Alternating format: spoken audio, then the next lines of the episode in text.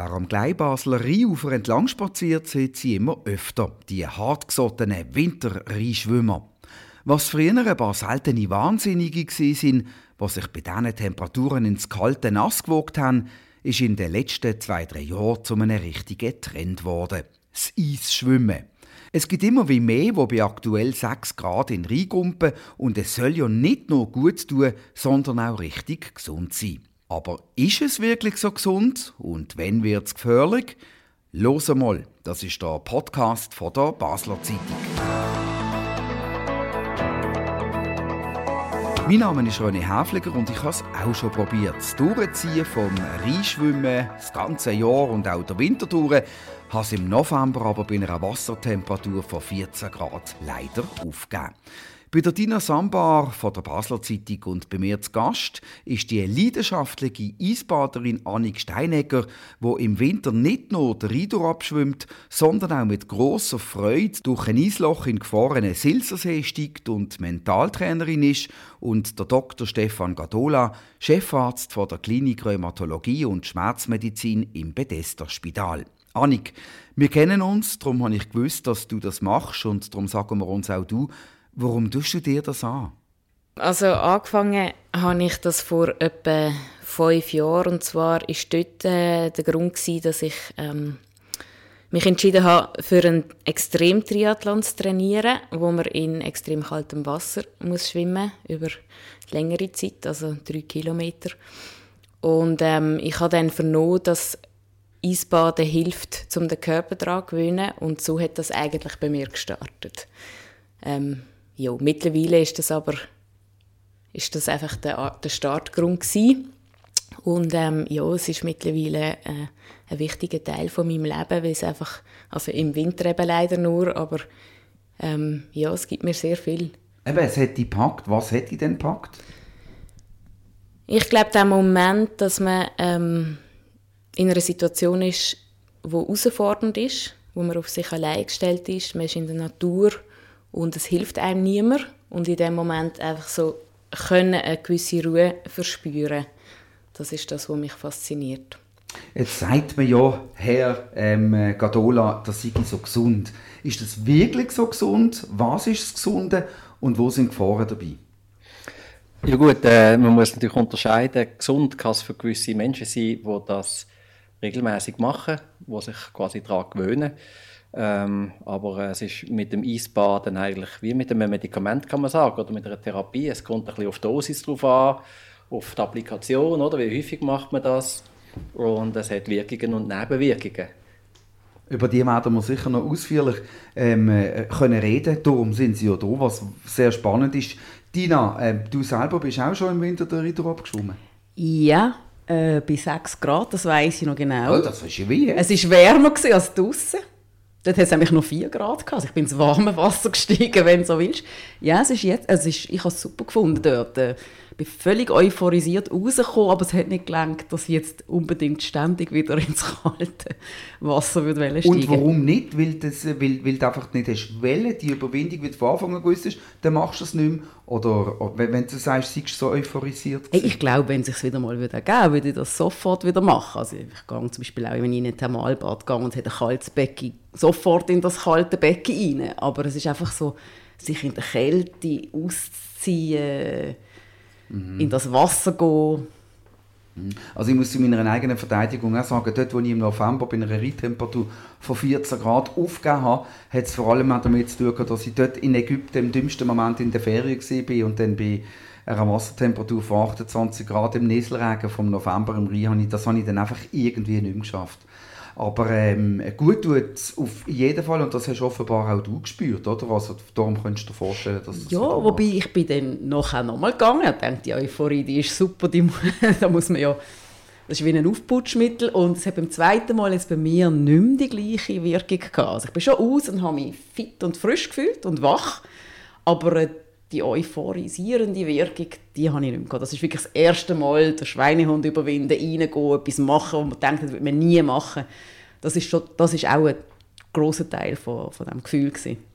was mich wundert, also ich bin eigentlich in den Rhein eingestiegen, weil ich rudere und immer mir ein Sorgen gemacht habe, was passiert mit mir, wenn ich dann in den Rhein reingehe, wenn ich im Winter rudere. Was passiert da mit dem Körper? Was ist gefährlich, was ist gut? Also das ist dann tatsächlich äh, eine Situation, die nicht ungefährlich ist.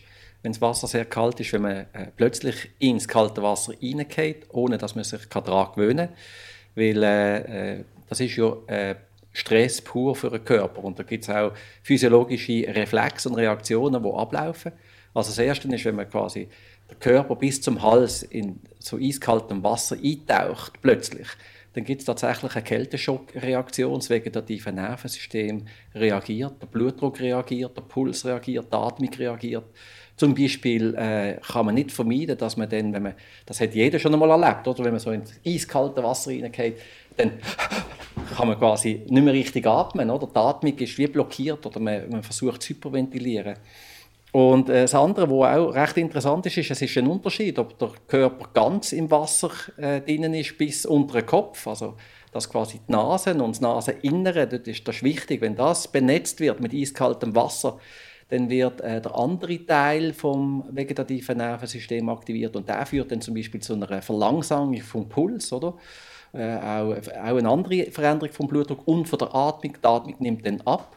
Und das sind so wie zwei gegenläufige Reaktionen und der Körper weiß nicht richtig, was er soll tun und das ist die gefährliche Situation, wo dann zum Beispiel Herzrhythmusstörungen können auftreten, wo es zum plötzlichen Herztod kann kommen. Aber wenn ich jetzt eben in der Reihe bin und quasi meinem Körper gezeigt habe, das passiert, wenn ich reingehe, bin ich jetzt quasi gefeiter, bin ich abgehärtet, wenn ich jetzt beim Rudern mal im Winter würde kippen? Ja, also das ist, äh, äh, man kann sich daran gewöhnen. Also man, man, das gibt einen Gewöhnungseffekt. Das ist auch nachgewiesen in Studien. Also der Körper gewöhnt sich ans kalte Wasser. Ähm, man hat natürlich noch nicht richtig untersucht, wie jetzt der ideale Abstand ist, oder wie häufig, dass man das soll trainieren, in welcher Wassertemperatur man das soll machen. Oder? Also ist auf jeden Fall sicher nicht äh, äh therapeutisch wirksam, wenn man so quasi zufälligerweise immer wieder mal ins kalte Wasser geht. Oder? Das bringt wahrscheinlich weniger. Also man sollte es dann schon systematisch machen. Wie gehst denn du vor, Annik, wenn du das machst? Ich mache das nach Lust und Laune. Also ich finde das ganz wichtig. Dass, also ich persönlich merke einfach, ähm, ich habe mich mit dem auch noch nicht, klar habe ich mich damit auseinandergesetzt, was das genau mit dem Körper macht, ähm, um auch natürlich Gefahren oder Risiken zu ähm, minimieren letztendlich merke ich, wie es ist wie beim Dehnen und bei allem so im Bereich Sport und Bewegung. Wenn es mir gut tut und ich denke, das ist sehr individuell, dann mache ich es. Und wenn ich mega Lust habe oder irgendwie so den Moment brauche von, oh, jetzt muss ich mich irgendwie noch spüren, heute, das ist so ein bisschen ein Säcke Tag sage ich jetzt, dann gehe ich gerne noch ins kalte Wasser und fühle mich danach immer besser. Also es ist wie ohne zwingend die, ähm, die euphorisierende Wirkung, aber es war einfach ein spannender Tag. Es ist ein das. Aber das, was du machst, ist ja noch viel extremer, oder? Ich könnte mir vorstellen, dass das noch ein recht, nochmal ein rechter Unterschied ist. Durch so ein Eisloch in nullgradige oder halbgradige, also kälter geht gar nicht, ins, in, praktisch ins Eis hocken. Wie, wie, wie lange geht der Prozess, bis du ganz drin bist? Und was, was, was geht da in dir ab, vor? Was empfindest du dabei? Also ich nehme mir immer Zeit zum Eingehen. Ich bin aber eher eine, die dann auch eingeht. Es gibt andere, die brauchen dann sehr lang. Ähm, ich bekomme dann kalt. Das habe ich nicht gern. Das heisst, ich gehe eigentlich... Es ist nicht gern kalt! Nein, ja, ich gehe wirklich, gehe wirklich gern schnell rein. Also schnell, einfach wirklich so. Ich laufe rein oder hocke dann rein, gehe langsam runter. Und das Wichtigste ist eigentlich, also so 10 Sekunden, 15 Sekunden schnell, einfach... Yeah genau. reingehen. Ein Prozess. Nicht hier wieder ein bisschen warten, dort wieder, sondern schön rein. Äh, eben 10 Sekunden. Und ich finde es immer, also ich freue mich immer. Es ist nicht irgendwie, uh. es ist am Anfang unangenehm. Ähm, wichtig ist aber, wenn man gut schnauft, dann bekommt man eigentlich von Anfang an so eine Ruhe. Und dann ist es ein bisschen schmerzhaft, gerade in einem Silsersee. Und dann gewöhnt sich der Körper sehr schnell daran. Also ich würde sagen 20 Sekunden, mhm. halbe Minute und dann kommt die Ruhe als ich vor drei Jahren ist glaube ich, bei Winterschwimmen, es war verpatzt das erste Mal im Rhein, äh, als ich so ein recherchiert habe, habe ich extrem viele Sachen gefunden, die es gut tun soll. Also von Schlafqualität soll sich verbessern, das Immunsystem soll besser werden, man kann abnehmen. Äh, was haben wir noch gehabt? Die psychische Gesundheit soll besser werden. Ich glaube, noch mehr Sachen. Und äh, sie haben ja für uns ein bisschen Studien angeschaut, äh, was wirklich besser ist und wo man es nicht so genau weiß und wo man auch wirklich muss aufpassen muss. Was ist das von all diesen Sachen, die Ihnen am meisten geblieben ist? Also dort, wo äh, glaub, kein Zweifel besteht, dass man das mit regelmäßigem Training kann erreichen kann. Wohlgemerkt, wenn man die Konstitution dafür hat und eben auch äh, in einer Gruppe das macht, kontrolliert, äh, dann, äh, dann ist zum Beispiel das Abnehmen. Oder? Also da, es wird Fett verbrennt. Das ist relativ eindeutig. Also das passiert. Man muss es natürlich dann durchziehen. Der Körper kompensiert das natürlich auch wieder, wenn man im kalten Wasser ist, weil man dann mehr Hunger hat. Also Kalorien sind ja Wärmeeinheiten, wo man dann nachher quasi wieder äh, versucht, vermehrt zu sich zu nehmen. Aber es wird Fett verbrennt und äh, man kann also mit dem Eisbaden, wenn man es regelmäßig macht, geführt, kann man abnehmen. Äh, dann, wenn wir jetzt weitergehen mit der kardiovaskulären, also ist es gesund fürs Herz, dann äh, hat man beobachtet, dass tatsächlich verschiedene Risikofaktoren sich verbessern, wenn man das regelmäßig macht.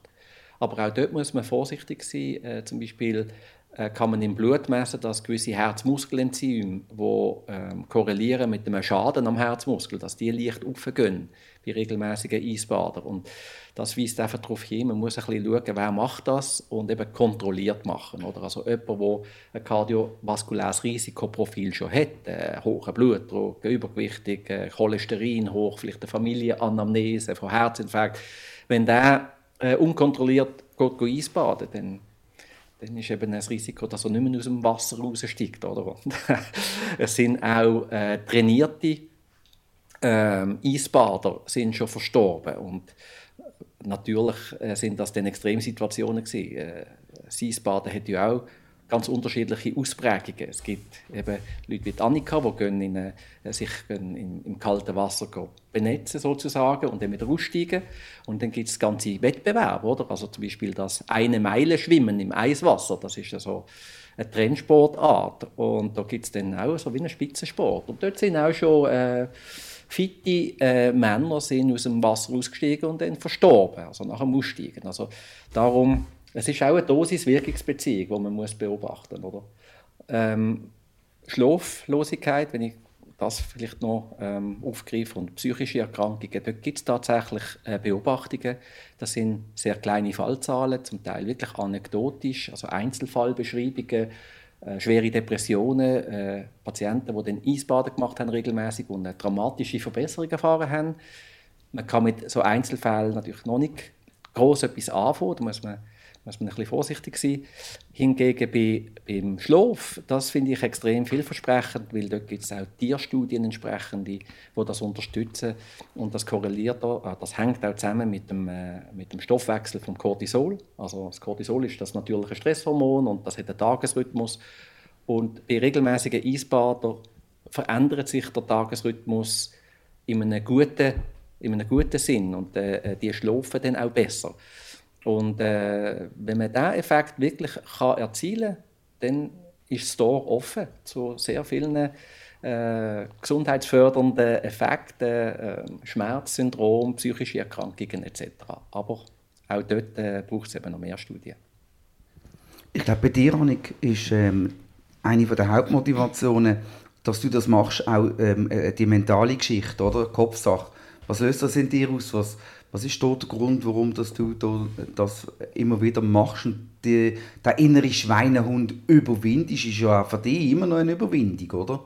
Ja, yeah, schon. Am liebsten habe es auch, wenn es draußen wirklich wüst ist. Ähm, ich glaube, es geht mehr in erster Linie darum, ähm, mich und meinen Körper in eine Situation zu bringen, wo wir heutzutage einfach oft nicht mehr drin sind, weil wir halt den ganzen Komfort haben. Oder wir hier in der Schweiz, sage ich jetzt auch. Ähm, und es ist eigentlich wie so ein Störfaktor, die Kälte. Eine unangenehme Situation, eine herausfordernde Situation, wo unser Körper eben könnte damit umgehen aber er muss nicht mehr. Und ähm, wenn ich das realisiere, weil ich ins Wasser gehe, und verstand, ah, der Schmerz, den spüre ich vielleicht in den ersten 20 Sekunden, nachher geht er aber weg, wird weniger oder es wird sogar angenehm.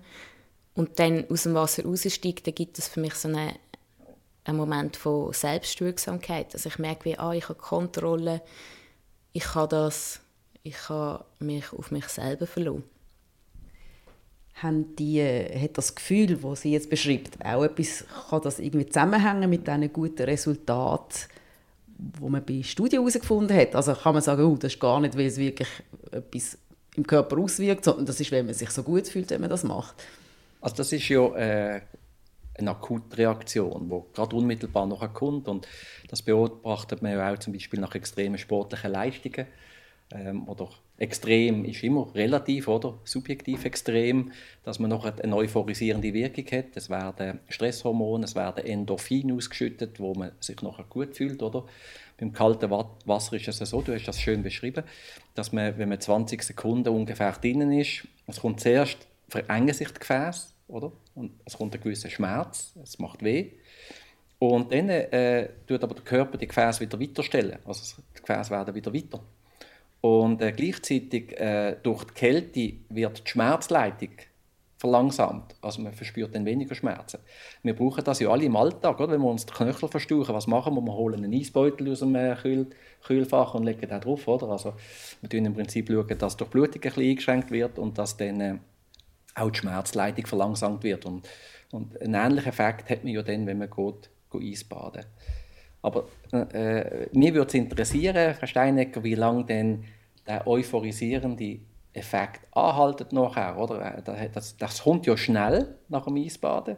Wie lange hebt das an? Hebt das länger als einen Tag an? Also eben, das eine ist der Effekt direkt nach dem Eisbaden.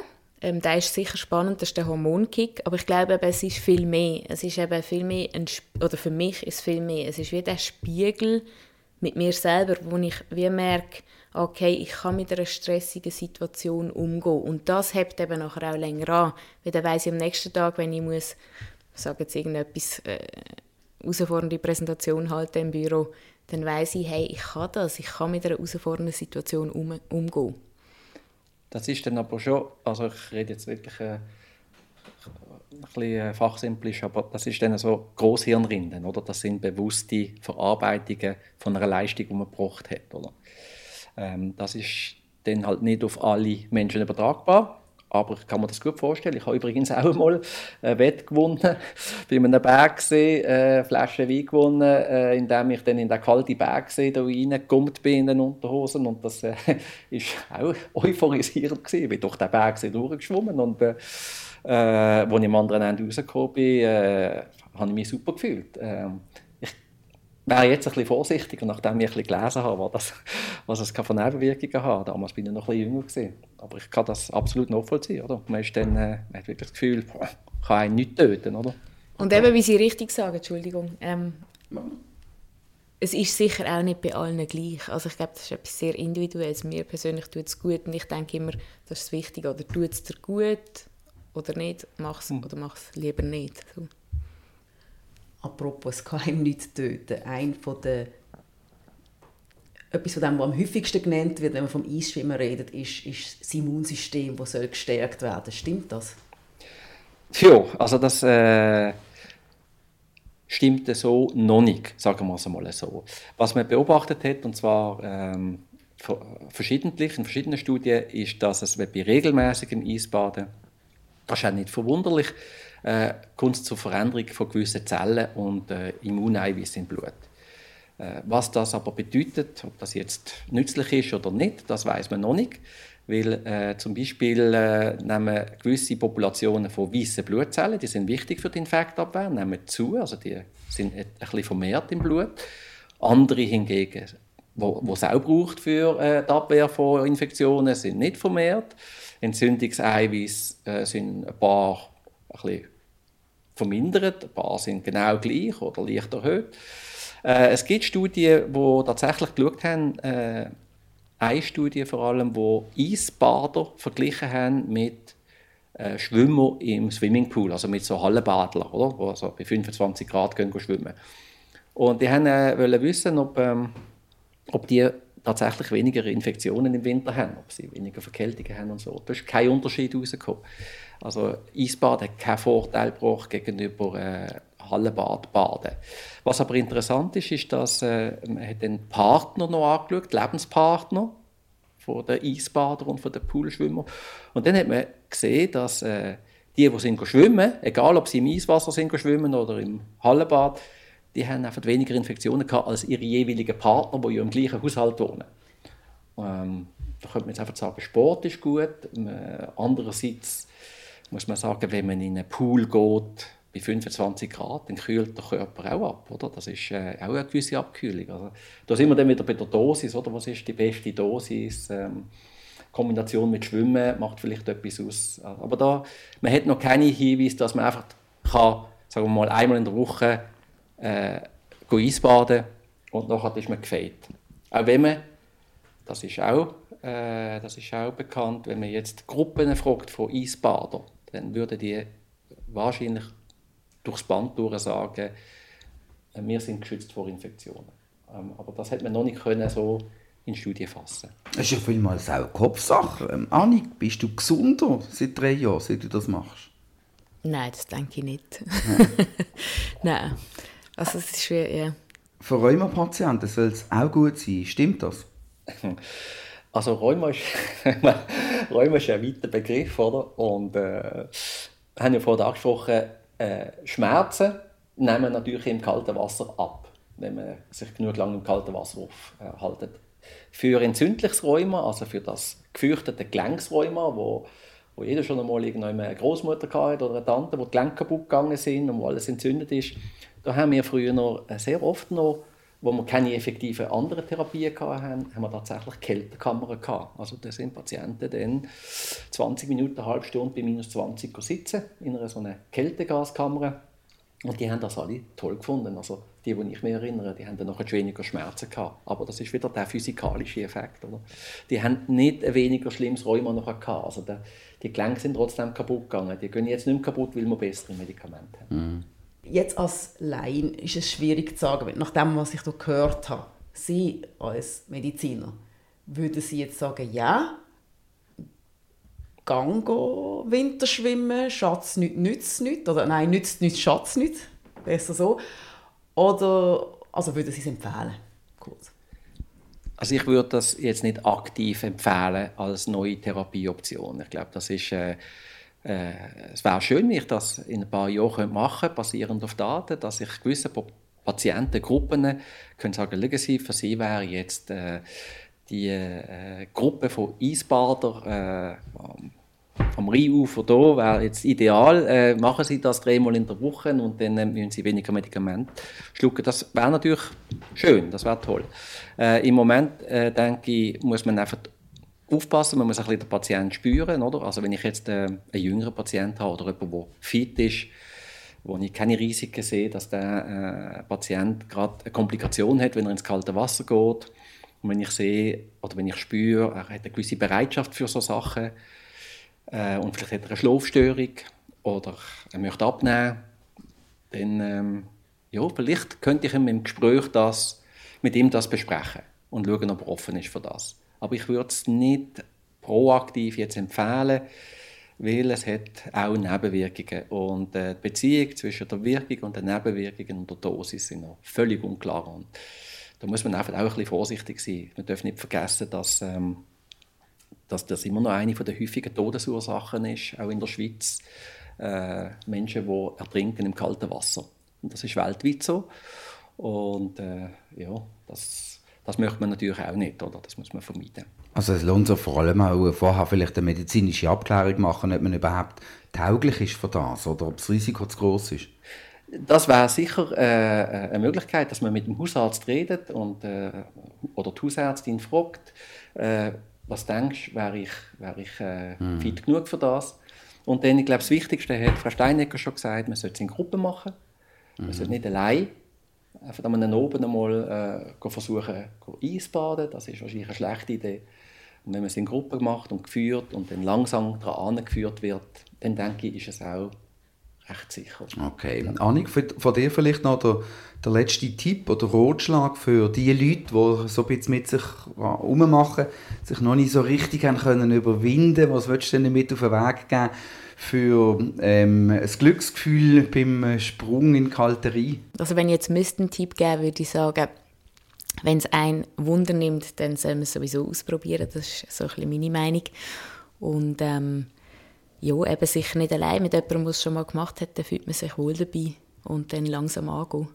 Okay, wunderbar. Vielen Dank für die guten Tipps. Annik Steinegger, Dr. Stefan Gadola und Dina Samba von der Basler Zeitung. Das war «Los einmal», der Podcast von der Basler Zeitung. Jeden zweiten Freitag immer neu auf batz.ch und überall, wo es Podcasts gibt.